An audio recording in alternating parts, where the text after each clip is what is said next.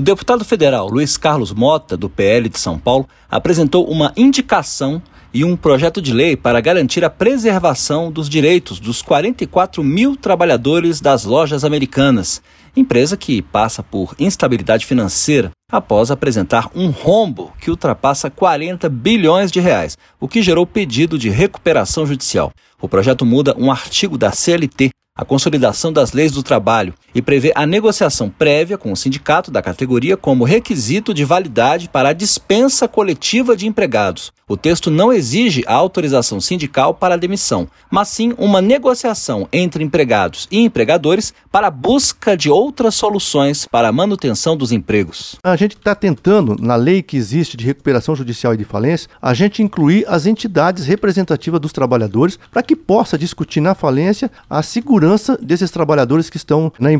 Logicamente que se houver demissões, a gente gostaria que os trabalhadores tivessem prioridade na questão do pagamento das suas verbas rescisórias. O deputado Luiz Carlos Mota, que também é presidente da CNTC, a Confederação Nacional dos Trabalhadores no Comércio, e da FEComerciários, Federação dos Empregados no Comércio do Estado de São Paulo, diz que o objetivo é traçar medidas que garantam segurança aos trabalhadores registrados pela empresa. O deputado lembra que, apesar de os empregados terem preferência de recebimento em caso de falência, a situação das americanas gera dúvidas, pois há bancos e credores em ação judicial e ele teme que não sobrem recursos para o pagamento dos encargos trabalhistas. O parlamentar apresentou uma indicação que propõe a criação de um grupo de trabalho formado por integrantes do Ministério da Fazenda e do Trabalho, em parceria com o Congresso e entidades sindicais que representam os comerciários, para acompanhar a crise das lojas americanas e apontar sugestões que deem segurança e garantia dos direitos dos trabalhadores. O deputado já se reuniu com representantes da área de recursos humanos da empresa